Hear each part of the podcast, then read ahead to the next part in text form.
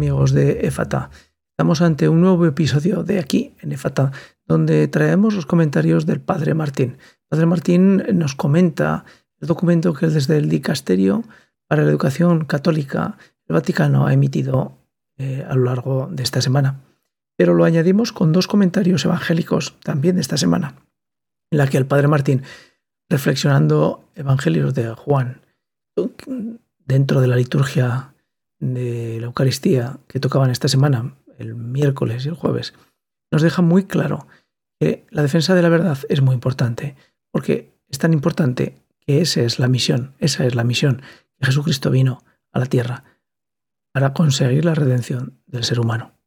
Por lo tanto, cualquier colegio católico que no defienda la verdad y no transmita el Evangelio y la palabra de Jesús, pues tendrá que dejar de ser colegio católico.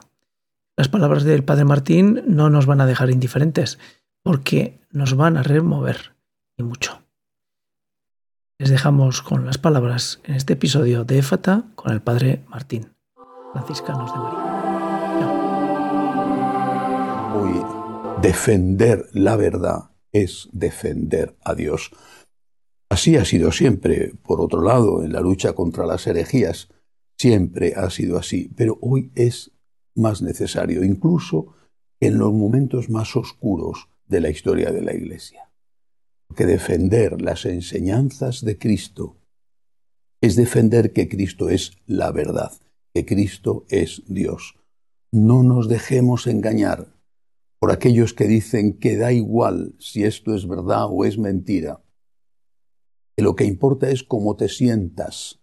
Están reduciendo la religión a sentimiento están reduciendo la religión a capricho, están reduciendo la religión a hacer lo que el mundo quiera para que a nadie le molesten por ser religioso. Lo normal es que si somos seguidores del crucificado nos molesten.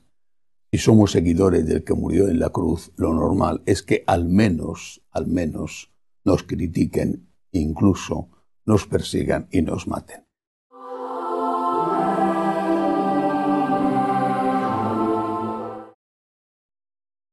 Y Jesús no cambió esas enseñanzas, no modificó lo que enseñaba. Un ejemplo entre tantos, el ejemplo fue su postura ante el divorcio. Fue tan, tan fuerte el enfrentamiento contra esta costumbre arraigadísima en el pueblo de Israel y en todos los pueblos de alrededor, fue tan fuerte ese enfrentamiento que hasta los apóstoles llegaron a decirle, si eso es así, no merece la pena casarse. El Señor es Dios. Sus enseñanzas son de Dios. Siempre ha habido polémica con estas enseñanzas y la Iglesia nunca ha cedido. La Iglesia nunca ha aceptado que había que modificar las enseñanzas de Cristo.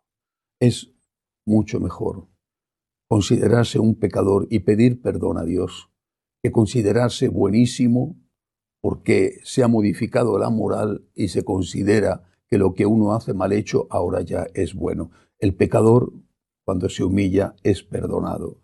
El que no pide perdón porque ha logrado drogar su conciencia, no podrá ser perdonado.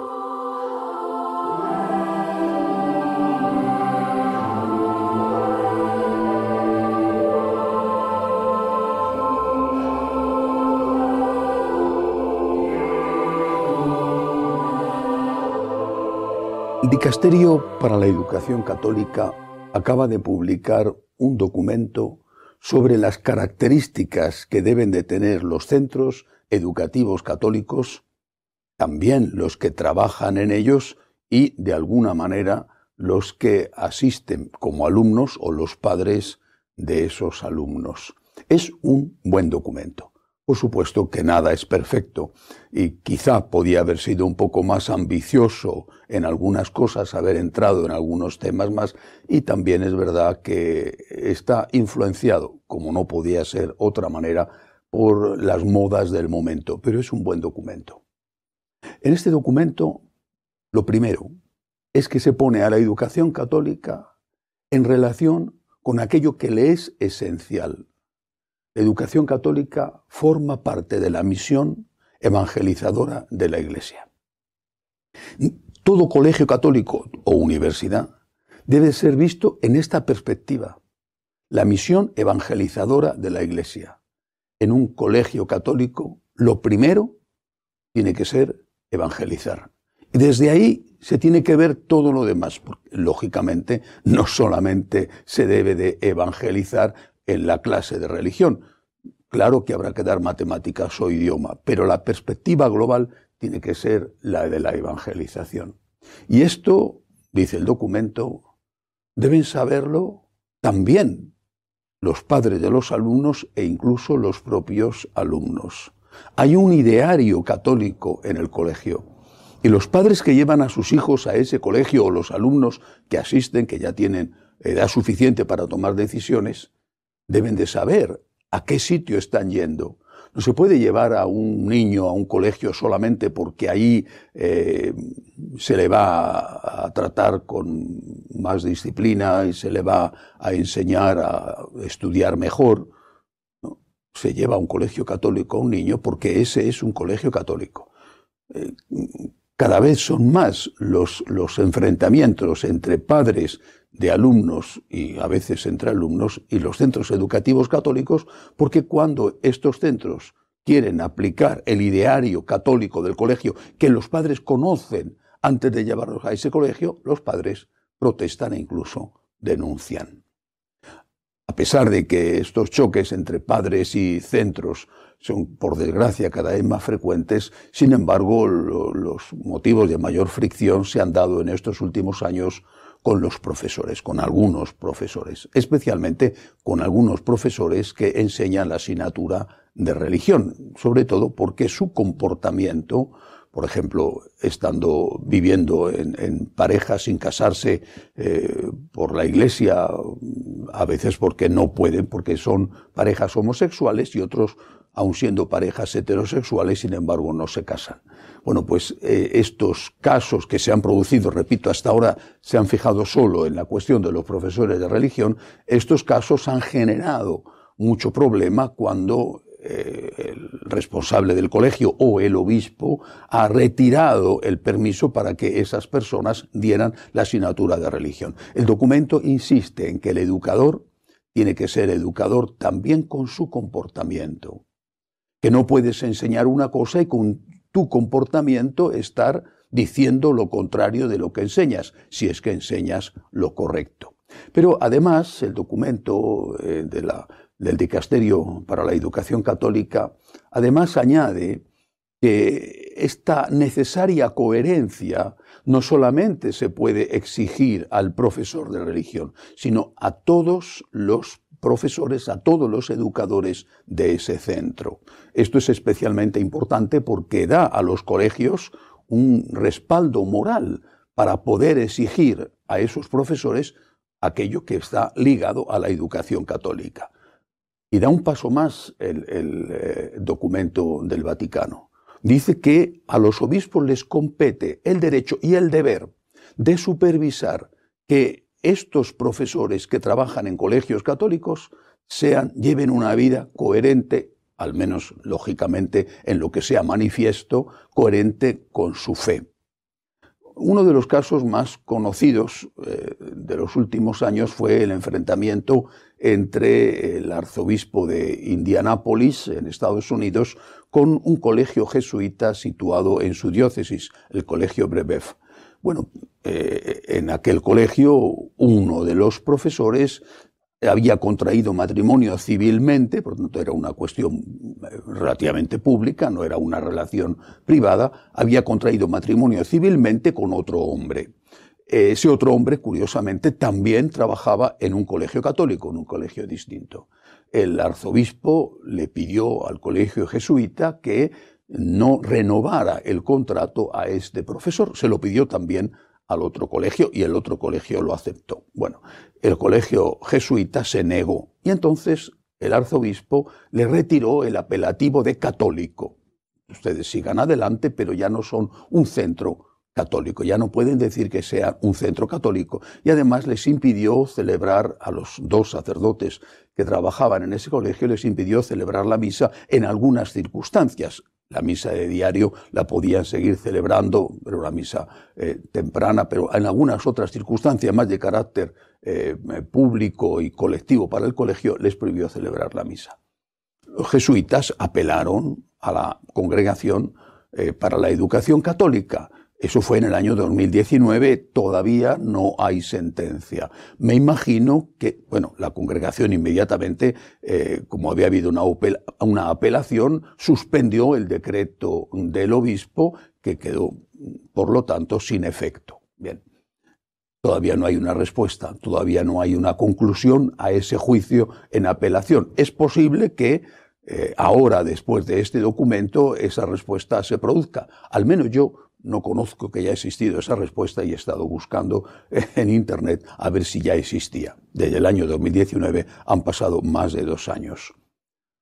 A partir de ahora, con este documento, queda claro que el obispo tiene el derecho y el deber de intervenir cuando el colegio no hace lo que debe de hacer, exigir a sus profesores que sean coherentes con su vida pública, no entrando, por supuesto, en su intimidad, pero sí con su vida pública, con aquello que va a enseñar el colegio, con su ideario católico. Bueno, creo que con este documento algunas cosas pueden quedar aclaradas. Eh, hecho en falta, sinceramente, que no hubiera ido a más el documento, que no hubiera ido un poco más a fondo. Porque, si bien los casos como el que acabo de citar, de profesores de religión o no, que llevan una vida públicamente distinta o incoherente con las enseñanzas de la Iglesia, si bien estos casos existen y son muy llamativos cuando salen en los periódicos, afortunadamente son muy poco frecuentes. En cambio, por desgracia, es mucho más frecuente que las enseñanzas religiosas que se imparten en esos colegios no sean las enseñanzas de la Iglesia.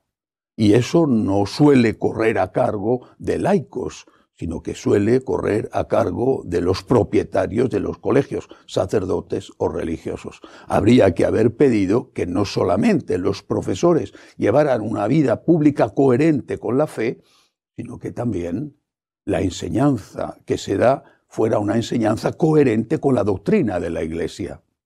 Eh, recuerdo eh, aquella carta que el Papa, ya entonces Papa emérito Benedicto XVI, escribió a los presidentes de todas las conferencias episcopales del mundo con motivo de la reunión que tuvieron en Roma para tratar el tema de la pederastia. En esa carta importantísima, profunda, lúcida, eh, Benedicto XVI les decía que como obispos tenían el deber no solamente de supervisar y evitar que se produjeran abusos sexuales a menores, sino también les decía, hay otro tipo de abuso. Desde luego, quizá no se pueda comparar con el abuso físico, eh, bueno, pero hay otro tipo de abuso que es el abuso espiritual. Cuando a esos menores, y hablaba también el Papa Benedicto de lo que ocurría en las homilías cuando adultos iban a misa pero no tenían formación suficiente, cuando esos menores que estaban recibiendo como si fuera doctrina de la Iglesia, algo que no lo era, y pedía a los obispos que, como defensores de la fe, mm, cuidaran de esto y evitaran los abusos. Quizá el documento para la educación eh, de la Congregación de Educación Católica sobre los colegios debería de haber puesto también el acento en esto, en que la enseñanza religiosa que se da en los colegios católicos sea siempre fiel a la enseñanza de la Iglesia. Incluso podría haber ido un poquito más allá y haber exigido que esto tuviera lugar también, esta coherencia tuviera lugar también en las catequesis de las parroquias que muchas son magníficas, pero otras, desde luego, no tanto. Y ahí vienen dos preguntas. ¿Por qué el fracaso evangelizador de tantos colegios católicos? Es una cosa conocida. La mayor parte de los alumnos de los colegios a partir de cierta edad, sobre todo, ya no van a misa. Basta con preguntar, además lo sabemos todos, al menos en Occidente. Bueno, ¿Por qué este fracaso? No será porque no se está enseñando la doctrina católica, sino un sucedáneo que se supone que va a ser más fácilmente aceptable por los alumnos porque no es tan exigente, pero que en realidad los alumnos rechazan. Habría que preguntarse si este fracaso evangelizador, no fracaso en otros temas, porque la educación que se da suele ser muy buena, pero si este fracaso evangelizador no está relacionado precisamente con la falta de fidelidad a la enseñanza de Cristo. ¿Qué es lo que se rechaza? ¿El sucedáneo o el original? ¿No se estará rechazando el sucedáneo precisamente porque no se muestra el original, aunque el original aparentemente sea más exigente, pero al final sea mucho más convincente? Hasta la semana que viene, si Dios quiere.